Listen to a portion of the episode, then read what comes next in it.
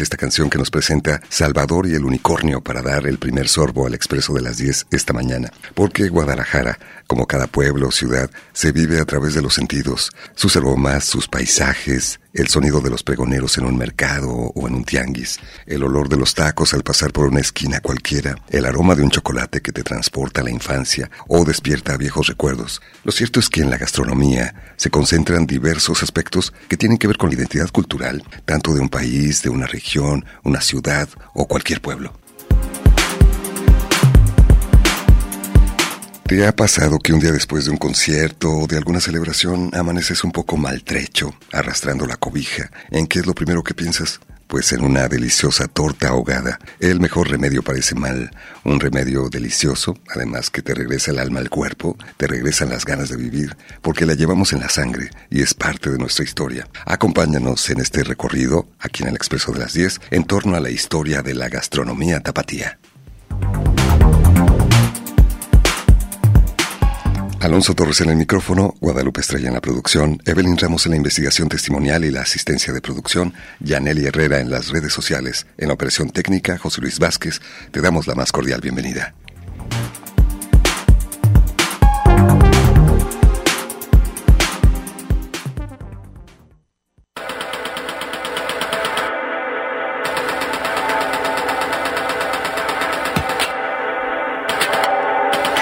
El estandarte gastronómico de Guadalajara es la torta ahogada, manjar tapatío que solo puede ser preparado eficazmente en este lugar pues para su elaboración hace falta un ingrediente que solo se consigue en la perla tapatía, el virote salado. En Guadalajara se puede encontrar el virote salado en casi cualquier parte, en la tiendita de la esquina, en grandes canastos transportados en bicicletas y afuera de los mercados. Su distinción viene de su corteza crujiente, su interior blando y su sabor agrio. Aparte del virote, una buena torta ahogada depende de otros dos ingredientes esenciales, las carnitas de cerdo y las salsas.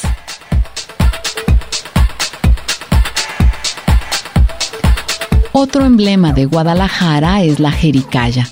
Según algunas narraciones, su creación se dio de manera accidental a principios del siglo XIX, cuando una monja encargada de la cocina del Hospicio Cabañas preparó un postre rico en proteínas y calcio para los niños huérfanos.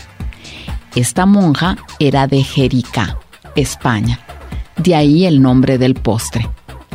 Este alimento puede ser encontrado en un restaurante, en un negocio callejero, en el tianguis, en un mercado e inclusive en la tienda de la esquina y siempre va a ser lo mismo, un manjar.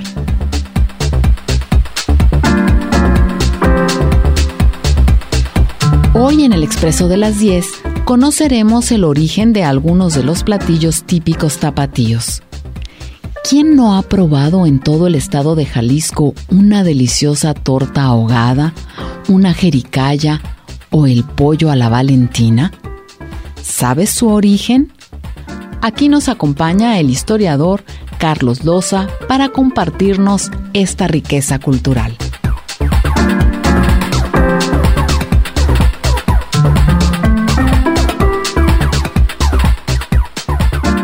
Y nos da mucho gusto recibir esta mañana a nuestro amigo Carlos Humberto Loza Gutiérrez, licenciado en Historia, cuenta con maestría en Filosofía Política, es autor de varios libros y artículos de historia de Jalisco y hoy nos acompaña para hablar de la gastronomía tapatía. Carlos, bienvenido, qué gusto tenerte de nuevo con nosotros. No, pues muchas gracias por la invitación y pues un saludo a todos los radioescuchas.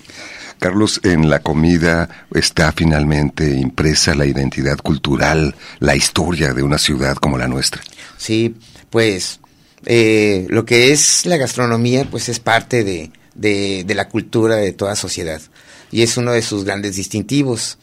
Y pues aquí Guadalajara tiene varios platillos que son típicos eh, y que digamos que todo visitante, la verdad que sí debería de probarlos. Claro, fíjate que cuando yo era niño vivía en Arandas y era tradicional que las personas que venían de Arandas a Guadalajara al regresar llevaban el virote gigante de la central, que es algo también distintivo y característico de la gastronomía tapatía. Sí, claro, el, famoso virote, que pues solo se da aquí en, en, Guadalajara, ¿no? Eh, hablando del virote, por ejemplo, se dice que, que el virote nace eh, por un cocinero francés que venía con, con pues el ejército francés que invadió la República durante la Segunda Intervención. Eh, él, pues, era parte del ejército francés, pero decidió hacer negocio y decidió producir un tipo de baguette que se hacía allá en su tierra. Eh, como no tenía los mismos ingredientes, tomó los de aquí y demás, y al final le salió, pues, el famoso bolillo, el virote, pues, el virote salado, que es tan tradicional de aquí. Entonces, eh, este cocinero se llevaba por apellido Pirote. Entonces, cuando él sacó su baguette, pues pensó que había fracasado, pero quería este compartirlo. Pues recuperar su inversión. Ah, Entonces lo sacó a la venta, pero a la gente le gustó mucho. Entonces al día siguiente la gente iba y le pedía y le pedía y comienza a producir este tipo de, pan. Entonces la gente le, le, gritaba, señor Pirote, señor Pirote, y los que no entendían le decían, señor Virote. Clásico. Y nació con eso el nombre. ¿no? Y pues es un elemento pues muy importante de lo que es la torta ahogada, por ejemplo. Claro, es un elemento distintivo también. Sin él no tendría ese sabor característico, ese crunchy, además que disfrutas desde la primera mordida. Le preguntamos a algunas personas qué saben acerca de la torta ahogada y vamos a ver lo que nos dicen, un platillo típico de Guadalajara. ¿Cuáles consideras que son los platillos clásicos de la gastronomía tapatía? Sin duda sería la torta ahogada. Solo ahí en Guadalajara tiene ese sabor perfecto, particular. Yo creo que sí tiene que ver mucho con la preparación de las carnitas y también de las salsas, de esta clásica salsa de jitomate y también de la de puro chile de árbol que le da pues ese sabor característico de muy picante. Creo que especialmente tiene que ver con el virote salado. Porque para empezar, solo en, en este lugar se le conoce como virote y además es un virote muy especial. Es un virote con una corteza crujiente y sí salada, pero tiene un sabor inclusive hasta un poco agrio. Eh, le da ese toque característico a la, a la torta ahogada. ¿Dónde has probado los mejores? Uy, es muy difícil responder esto porque casi todos los lugares de la ciudad de Guadalajara donde he probado han estado ricas, no me han decepcionado, pero especialmente las tortas ahogadas que venden en el barrio de Santa Tere me parecen como las más ricas y además quizás sea como que la esencia de al ser un barrio tradicional de Guadalajara también como que te da to todo el ambiente completo el estarte comiendo ahí tu torta ahogada. ¿Sabes cuál es su origen? La verdad me siento un poco apenada porque no tengo ni la menor idea de cuál es el origen, simplemente del virote salado. Yo creo que me gustaría muchísimo saber cómo cuál es su historia y cuál es su origen. Torta ahogada es uno de esos platillos que tienes que invitarle a cualquier persona que viene a conocer o a visitar Guadalajara. Y tiene una historia que también es importante conocer, Carlos. Ya nos comentabas la historia del, virote salado, clásico de la torta ahogada. ¿Qué nos puedes platicar acerca de la historia de este platillo típico, característico, emblemático de Guadalajara? Pues sobre el origen de la torta ahogada, hay pues muchas, muchas historias, ¿no? Como leyendas, por decirlo así.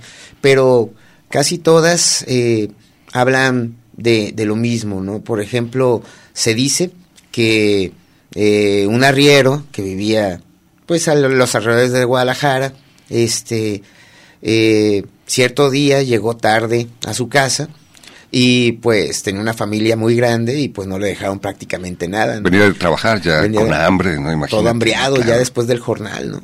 Entonces encontró un trozo de, de, de virote duro, que sobró salsa y algo de carnitas, exactamente. Uh -huh. Entonces, pues él partió su pan, le puso frijoles, le puso lo que quedó de la carnita y como el, el virote estaba muy duro, pues lo mojó en una salsa. Para hacerlo más blandito. Eh, exactamente, y es cuando nace supuestamente la torta. Esa es una leyenda, ¿no? Hay otra historia que ya tiene más, tiene como visos de ser verdad, porque yo creo que nadie puede saber cuál es el origen, ¿no?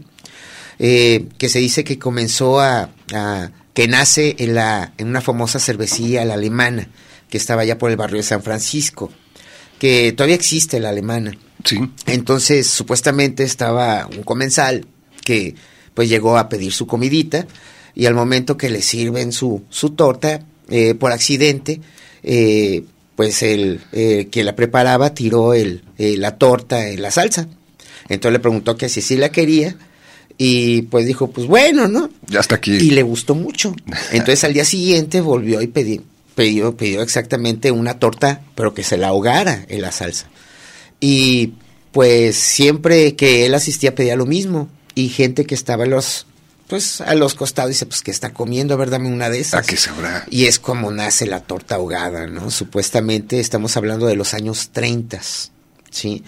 Eh, pues en la actualidad existen muchas muchas tortas, eh, muchos lugares donde venden este tipo de, de, de, alimento. Y pues entre los más antiguos están las famosas tortas del güerito. ¿sí? ¿Esas dónde están? Eh, el, está en la zona centro, no, no uh -huh. sé bien dónde, dónde se encuentran, pero muchos dicen que, pues digamos, es, el, es la persona que más tiempo tiene haciendo tortas, ya alrededor de 60, 60 años, ¿no? Y él precisamente cuenta esta historia sí, que según él sabía, había nacido allá por la, por la alemana. Y pues hay, hay muchos lugares donde venden este producto. Que eso es parte también, finalmente, ¿no? El barrio de Santa Tere, nos decía la persona entrevistada, pero sí. también las personas, las familias, que a veces se eh, va trabajando de generación en generación, incluso esta tradición.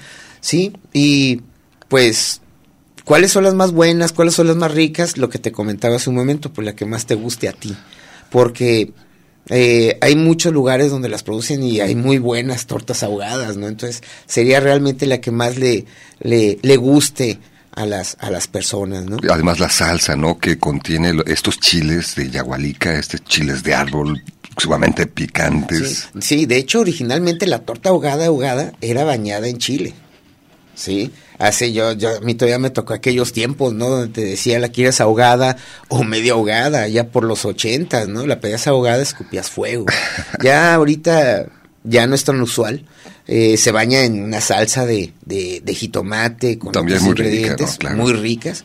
Y ya el, el picante, pues uno lo, lo agrega a su gusto. Pero originalmente la torta ahogada era completamente ahogada en chile. De hecho, cuando venían visitantes, pues era la broma, ¿no?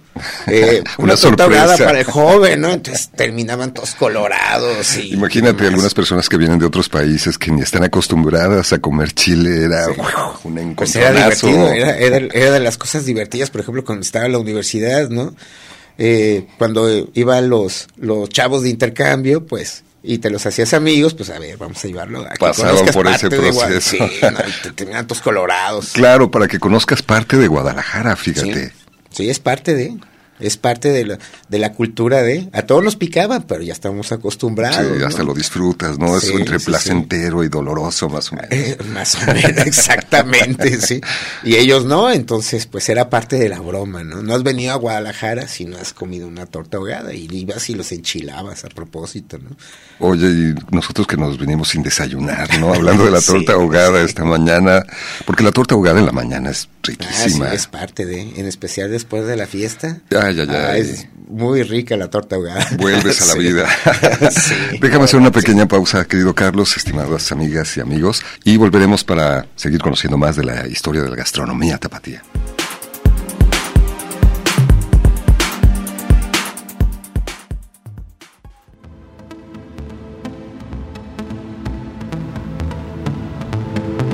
Si diéramos a la comida, la alegría y las canciones más valor que al oro, este sería, sin duda, un mundo más feliz.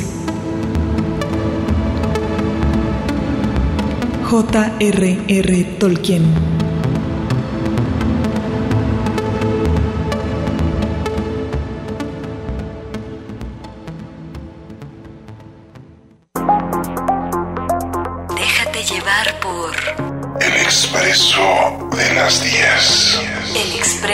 las 10. Un recorrido por la ciudad interior. Hablaremos de cosas que valdrán la pena.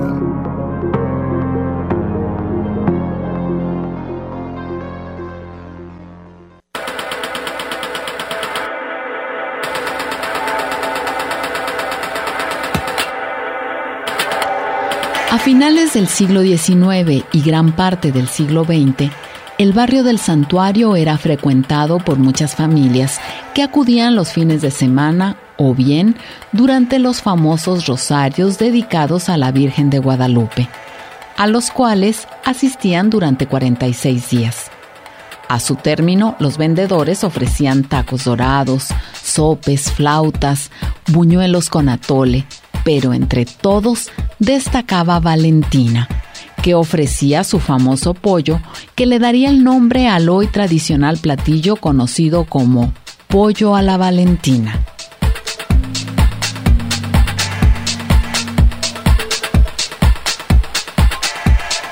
Hoy estamos conversando con Carlos Humberto Loza Gutiérrez, licenciado en Historia, cuenta con maestría en Filosofía Política, es autor de varios libros y artículos de historia de Jalisco y nos está platicando acerca de la gastronomía tapatía. Deseamos que la identidad cultural de una ciudad, una región, un pueblo o un barrio también se concentra en un platillo. Y de este del cual nos vas a hablar a continuación, Carlos, el pollo a la Valentina, es típico del barrio del Santuario aquí en Guadalajara. Sí, así es. El pollo a la Valentina, pues fue eh, uno de los platillos, pues digamos, eh, más buscados, en especial durante los años 20, 30, eh, los, los años 40 inclusive, que fue creado por, por una mujer eh, oriunda de Nochistlán, que es precisamente Valentina, ¿sí?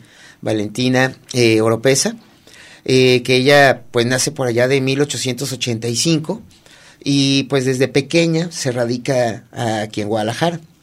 Y comienza a dedicarse a, a vender diferentes tipos de platillos, primero en la plazuela de San Diego, esa plazuela se encontraba, digamos, allá por la calzada, por donde estaba el, el occidental, eh, y posteriormente, pues emigra al barrio de, de- del santuario, eh, donde por muchos años va a, ofrecer, va a ofrecer este famoso platillo que va a ser degustado por, por mucha gente, ¿no? O sea, ella eh, va a tener establecimientos eh, precisamente donde está la Plaza del Santuario y en especial, eh, digamos, en contraesquina del Mercado Alcalde, que en aquel tiempo era parte de todo ese barrio. Y pues con todo y que pues no eran lugares así muy finos, que digamos, muy refinados, pues gente de todos los estratos sociales solía acudir a, degustar este platillo. Eh, de hecho, se dice que cuando venían, digamos, personajes importantes de varias partes del mundo a visitar aquí a Guadalajara, eh, una de las visitas obligadas era llevarlas con Valentina. Se dice que cuando anduvo por estas tierras, por ejemplo, León Trotsky, eh, junto con André Breton, ¿no? el creador del surrealismo, eh, los trajeron Frida Kahlo y Diego Rivera, eh, pues dicen que ellos visitaron precisamente a Valentina. Todos ellos fueron a probar el famoso pollo, ¿no? Eh, se habla que inclusive Henry Ford, el, el magnate de los autos, también este, le tocó probar este platillo y personajes de la política como Lázaro Cárdenas, ¿no? O bien todo lo contrario, como Rodolfo Álvarez del Castillo, conocido como el Remington, que era pues un asesino de esos tremendos en los años 30. El último platillo que probó fue el pollo a la Valentina. Llegó, se aventó su pollito y luego lo mataron a tiros allá por el santuario, ¿no? Entonces, el pollo a la Valentina sí es uno, o llegó a ser uno de los grandes distintivos de, de lo que va a ser no solo el barrio de Santuario, sino de, de Guadalajara en sí. ¿Y cuáles son algunas de, la- de las características del pollo a la Valentina? Que por cierto me decías, te preparaba tu mamá. Sí, También mi- le mandamos un mamá- saludo, Mi por mamá, cierto. Coqui de Loza, Saludos, Coqui. Sí, la, lo llegó a preparar. Era, era un pollo que, que era acompañado, bueno, era como bañado en una salsa, una salsa rojita de jitomate. Ay, ay, ay. Y, y llevaba este papa eh, en trozo, también lo acompañaba. Y era un pollo muy rico, a mí me gustaba mucho, ¿sí? Y, y pues como les digo, fue muy tradicional del barrio de Santuario. Y ya actualmente, pues yo no conozco un establecimiento en sí que se dedique a, a la venta exclusiva de pollo a la de la Valentina. Sin embargo, sí está en, la- en los recetarios, pues de muchas abuelitas que, que lo siguen cocinando ya de manera cotidiana. ¿Y cómo es que construyes estas historias o las conoces? Eh, ¿Hay libros al respecto? ¿Buscas en artículos eh, u otro tipo de fuentes documentales? ¿O vas a la historia oral y te platican las personas estas historias? Pues ahora sí que de todo, ¿no? Por ejemplo, eh, te comentaba hace un momento que existen muchos textos que hablan sobre la historia de los diferentes barrios. Y pues en ellos se destaca también, aparte de las leyendas y todo, lo que es la gastronomía. Y pues en especial hablan, de las tortas de no sé quién, de- del platillo típico de cada barrio.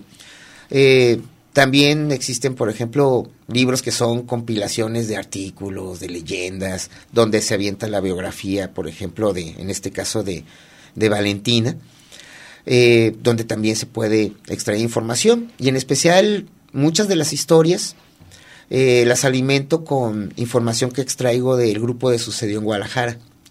Eh, la gente sube sus publicaciones. ¿Es un sitio de Facebook? Es, un, es, una, es un grupo de Facebook, Sí. eh, el cual pues yo creé hace algunos años. Y pues todos los días se hacen publicaciones referentes a la historia de Guadalajara. Pero no nada más es la historia de bronce, sino la historia de la vida cotidiana. Que esa es la más rica, además. Y sí, la más, es la más divertida. Cierto. Y, y pues la gente de repente sube publicaciones sobre determinada cuestión y mucha gente comenta. ¿Sí? Entonces se va enriqueciendo. se enriquece mucho. Está, por ejemplo, en las publicaciones sobre el pollo a la Valentina, te cuentan historias por acá, por acá. Algunas son diferentes sobre Sí. el mismo platillo, Sí, por ejemplo. Sí, te hablan de los orígenes diversos. Como lo que nos decías Lo- de la torta ahogada hace lo- rato, ¿no? Exactamente, sobre lo que la gente dice, lo que la gente piensa y, y demás, ¿no? Pero todo eso le enriquece, porque está a quien le gusta mucho y da su opinión, y está el que no le gusta y da su opinión por qué. Entonces, con toda esa información, pues ya puedes armar una, pues, digamos, un relato como este, ¿no? Que, pues, eh, de alguna u otra manera eh, nos dice mucho de la forma de ser de todos nosotros, de los de los que vivimos aquí en, en Guadalajara. Claro, y no puedes valorar algo que no conoces finalmente. Son productos culturales que disfrutamos, como la torta ahogada, el pollo a la valentina, la jericaya, pero no siempre conocemos su historia. Así es.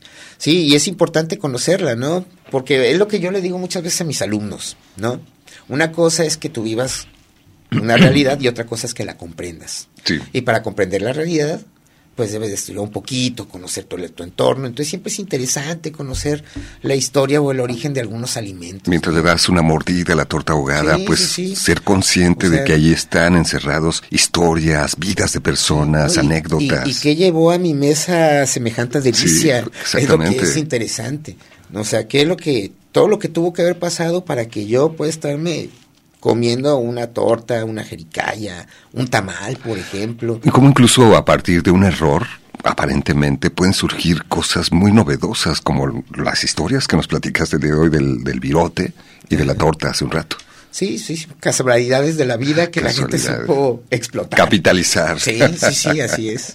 Vamos a una pausa y volveremos para conocer un poco más acerca de otro platillo típico de Guadalajara que son las jericayas.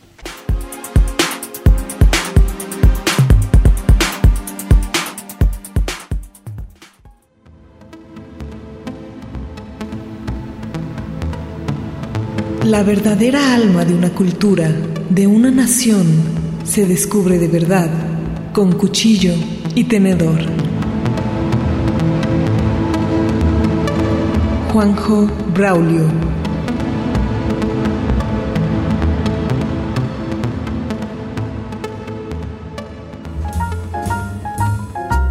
Déjate llevar por El expreso de las 10.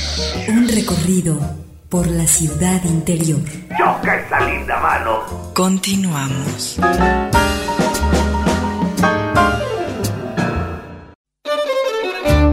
Dame una torta ahogada, me gusta ahogada, me gusta bien ahogada.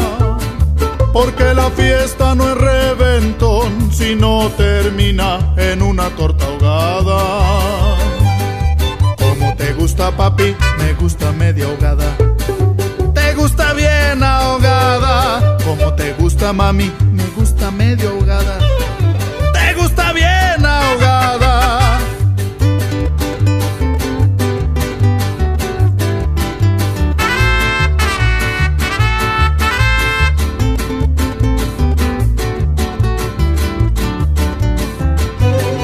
Con cebollita, frijolitos y salsita.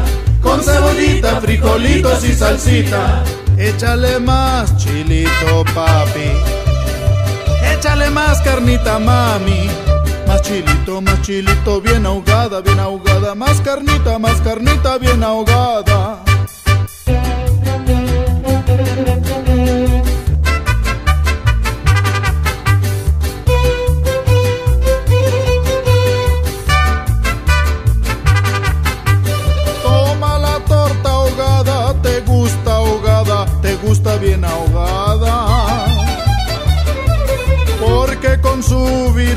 Bien saladito te alegra la mañana. Como te gusta mami, me gusta media ahogada. Te gusta bien ahogada. Como te gusta papi, me gusta medio ahogada.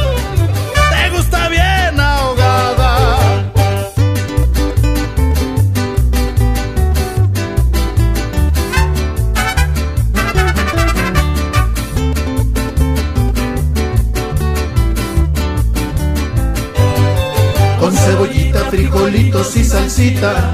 Con cebollita, frijolitos y salsita. Échale más chilito, papi. Échale más carnita, mami. Más chilito, más chilito, bien ahogada, bien ahogada. Más carnita, más carnita, bien ahogada. Ahora sí me enchiló la pinche torta ahogada. ¡Ay, hijo de la chingada! Ahora sí me enchiló la pinche torta ahogada. ¡Ay, hijo de la chingada!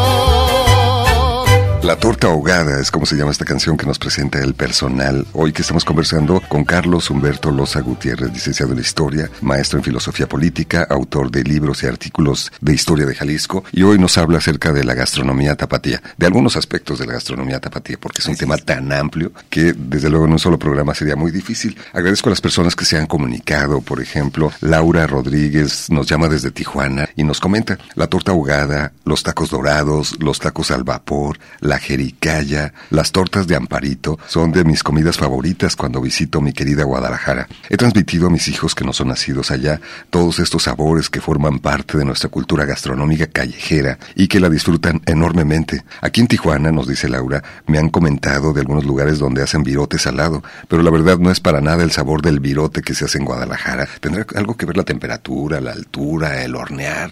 Se, se supone que el, el bolillo, el virote, pues, salado, eh, se dio aquí precisamente por cierta por ciertas condiciones que tienen que ver con el medio ambiente y demás, por eso no se da en, en otros lugares, ¿no? Entonces, por eso el, el virote, que hay que diferenciarlo, el virote es el salado, ¿no? Mientras que el bolillo es el que llaman fleima, que es como más aguadito. Más suavecito. Más suavecito. Entonces, eh, tengo entendido que nada más el virote se da por ciertas cuestiones que tienen que ver, insisto, con el, con el entorno.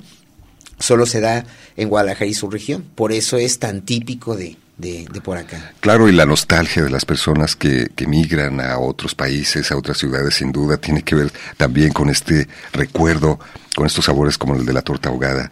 Sergio García Cisneros nos dice, una etapa de mi niñez que mi padre nos llevaba al baratillo, donde los olores de los tacos al pastor eran una verdadera aventura.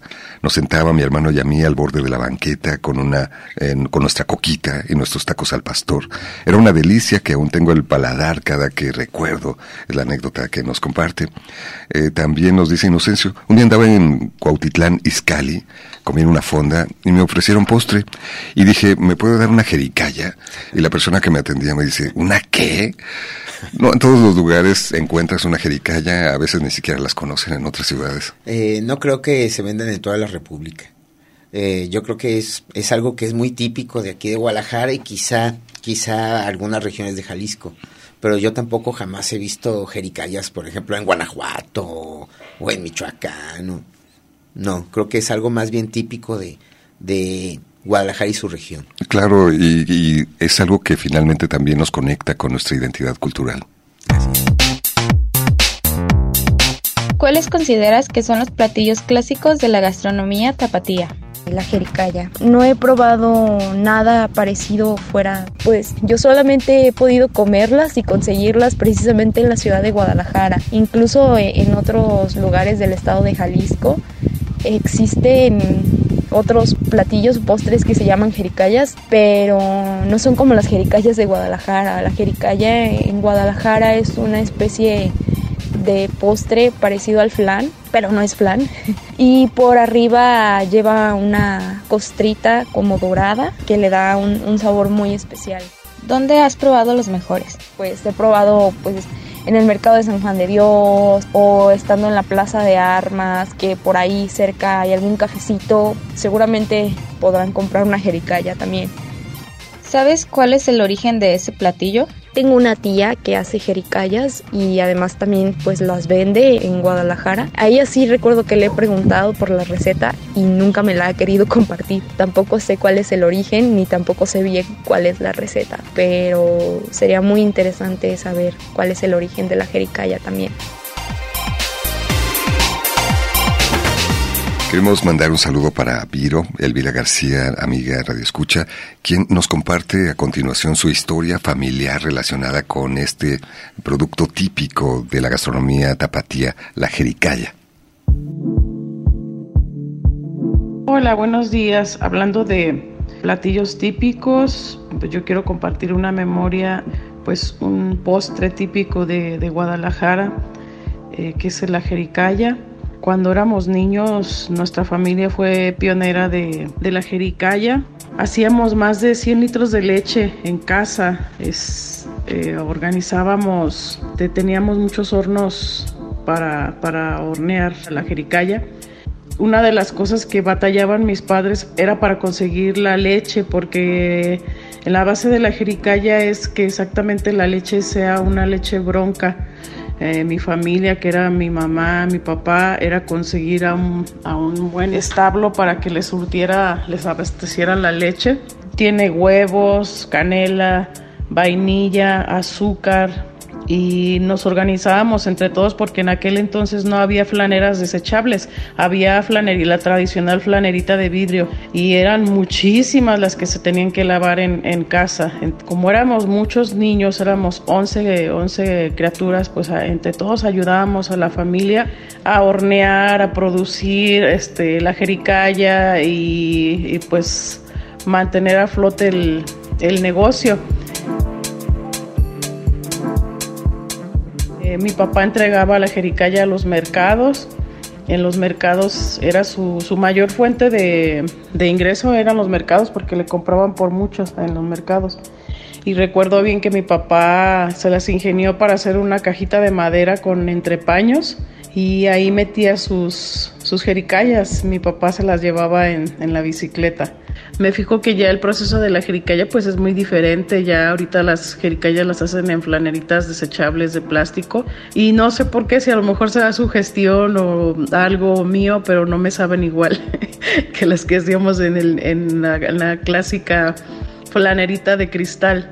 Eran recuerdos bonitos que tengo de niña.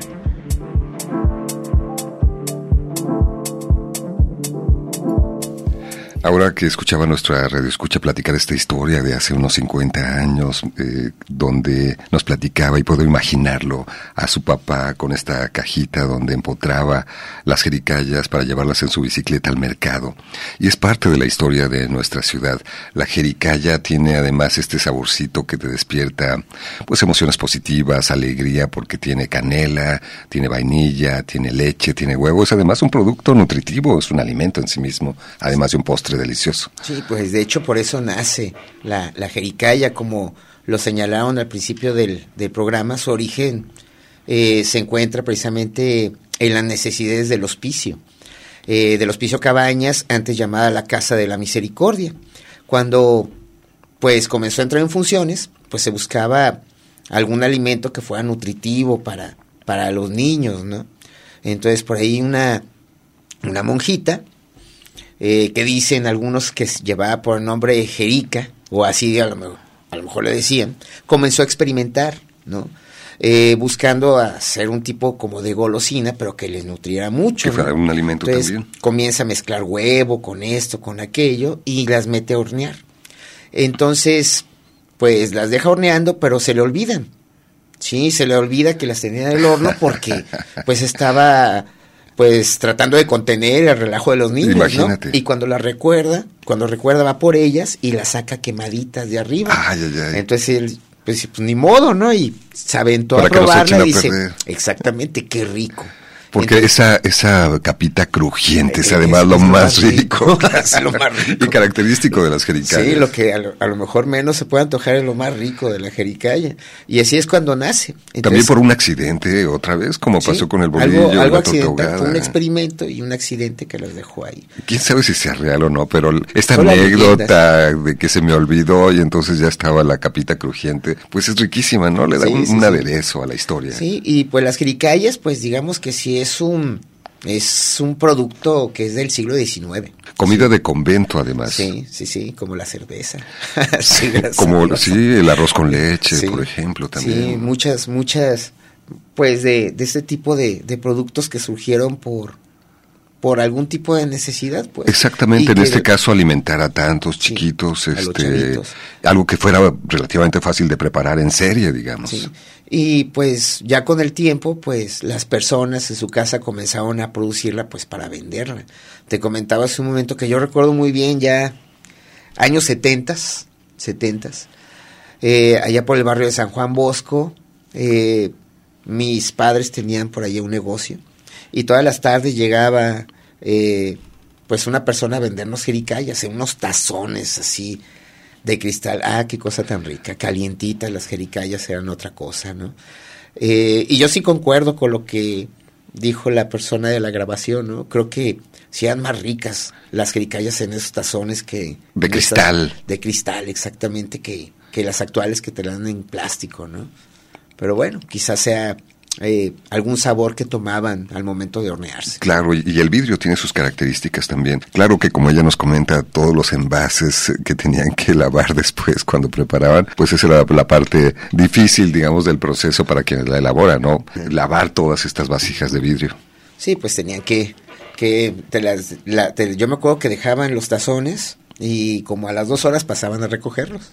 Y órale, ya para lavarlos y todo, para el día siguiente volver a, a producir producto y volver, y volvíamos a comer. Claro, y no había estos desechos plásticos además, sí, ¿no? no, no eran, era cuando todos, todos los productos, la leche venía. Ibas a la tienda, ¿no? En llevabas envase de plástico. envase, el refresco también lo llevabas en, llevabas tu envase hasta que a alguien se le ocurrió meter estas cosas de plástico que nada más contaminan. Claro, y eso que, que ahora observamos que inundan áreas verdes, parques y se convierten en un verdadero problema ambiental. Vamos a la pausa y continuamos. ¡Sujétate, muchacho! El expreso de las 10. La cocina es multisensorial. En el instante en el que pruebas un plato, la información que llega al cerebro es impresionante. Ferran Adria.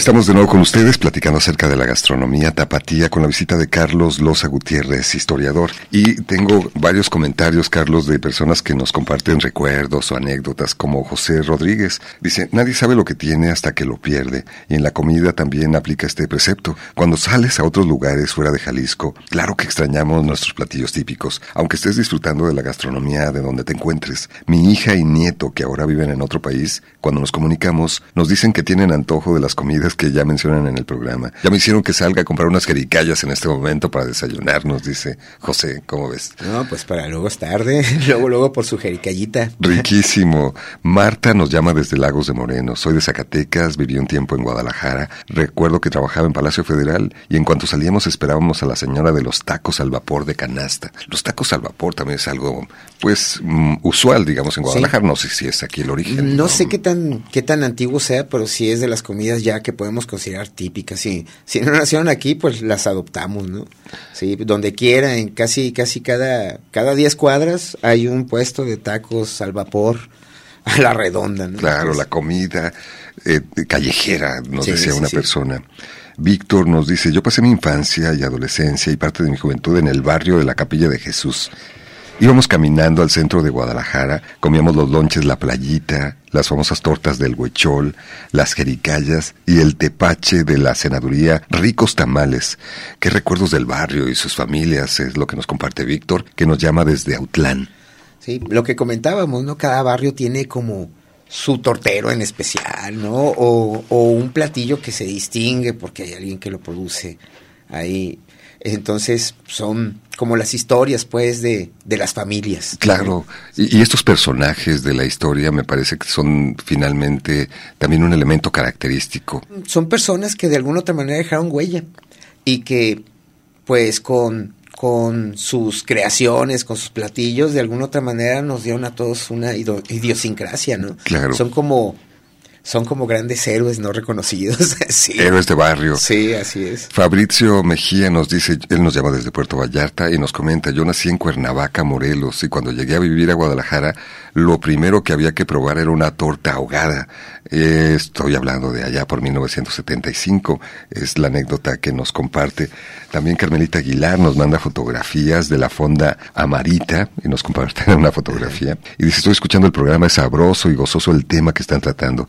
Yo nací, mm, no nací en Guadalajara, sino en la Ciudad de México, porque allá aprendí a valorar muchísimo el comer lo tradicional en los mercados. Entonces cuando yo llegué a vivir a Guadalajara, lo primero que investigué fue sobre los mercados donde se podía comer bien. El mercado de Mexicalcingo, el mercado de Santa Tere, en la Capilla de Jesús. He probado platillos típicos sabrosos, el pozole, enchiladas, tortas ahogadas, quesadillas, frutas con salsa verde. Hay muchísimos sitios que, que procurar y disfrutar. Hay platillos únicos, las pacholas, albóndigas, mole en pipián. Y me decías los tamales también como algo El- el característico. tamal, El tamal que es un alimento prehispánico, ese surge en el México prehispánico. Se dice que el origen de tamal eh, pues se remonta digamos a la tradición que existía de, decorar este, las tumbas de los niños. En el México prehispánico se tenía la creencia de que el hombre estaba hecho de, de maíz. Y pues la gente común y corriente cuando, cuando moría la envolvían en un petate. El petate está hecho con hoja entretejida. Entonces, para, como una especie de reminiscencia de cómo ellos enterraban a sus muertos, eh, nace el tamal. El tamal, pues tiene, está hecho básicamente de maíz. Y lo envolvían en una hoja, ¿no? Y lo anudaban en la parte de arriba. Y eso lo ponían como una ofrenda en las tumbas, los antiguos prehispánicos. Entonces estaban recordando cómo ellos sepultaban a sus muertos. Cuando llegaron los españoles, pues les gustó la idea del tamal, pero dijeron, pues échale carne. Y le pusieron carnita y es cuando nace el tamal tan, tan delicioso que podemos comprar en, en, muchos lugares. ¿no? Claro, finalmente aquí nos habla de un mestizaje cultural, ¿no? la reunión de elementos de, de diversas culturas. Sí, de hecho, de hecho es uno de los ejemplos del, del mestizaje, ¿sí? Entonces, pues el tamal es un platillo que se vende pues prácticamente en todo México, ¿no? Con las formas que ustedes quieran. Allá en México que la torta de tamal, ¿no? la torta de tamal. La torta de tamal. Aquí, por ejemplo, está la tradición de comprar tamales, por ejemplo, los últimos años allá por el templo expiatorio, aunque cada barrio tiene un expendio de tamales que se distingue de los demás, ¿no? Sí, y ahora con el monito de los reyes, pues regularmente el pago para quienes sale el bonito, pues es invitar los tamales. El, 2 de, el 2 de febrero, ahí vienen los tamales. Exactamente, así, que hay que disfrutar siempre de la gastronomía tapatía porque es una manera de mantener viva esta tradición, conocer su historia es algo también muy importante, Carlos. Te agradecemos mucho que hayas venido para platicar esto tan interesante. Es un tema tan amplio que sin duda nos dará para muchísimos programas. Si nos permites invitarte de vez en cuando, pues nos dará muchísimo gusto. Y quienes deseen visitar el sitio que nos comentabas, donde pueden encontrar estas y otras historias, ¿cómo pueden dar con él? Pues nada más en Facebook, eh, le dan al buscador Sucedió en Guadalajara, según, y va a aparecer ahí el, el grupo, ¿no? Es un grupo que ya casi llega a medio millón de, de seguidores. Muchas gracias a Carlos Loza Gutiérrez por venir al programa. Muchísimas gracias por acompañarnos. Hasta la próxima.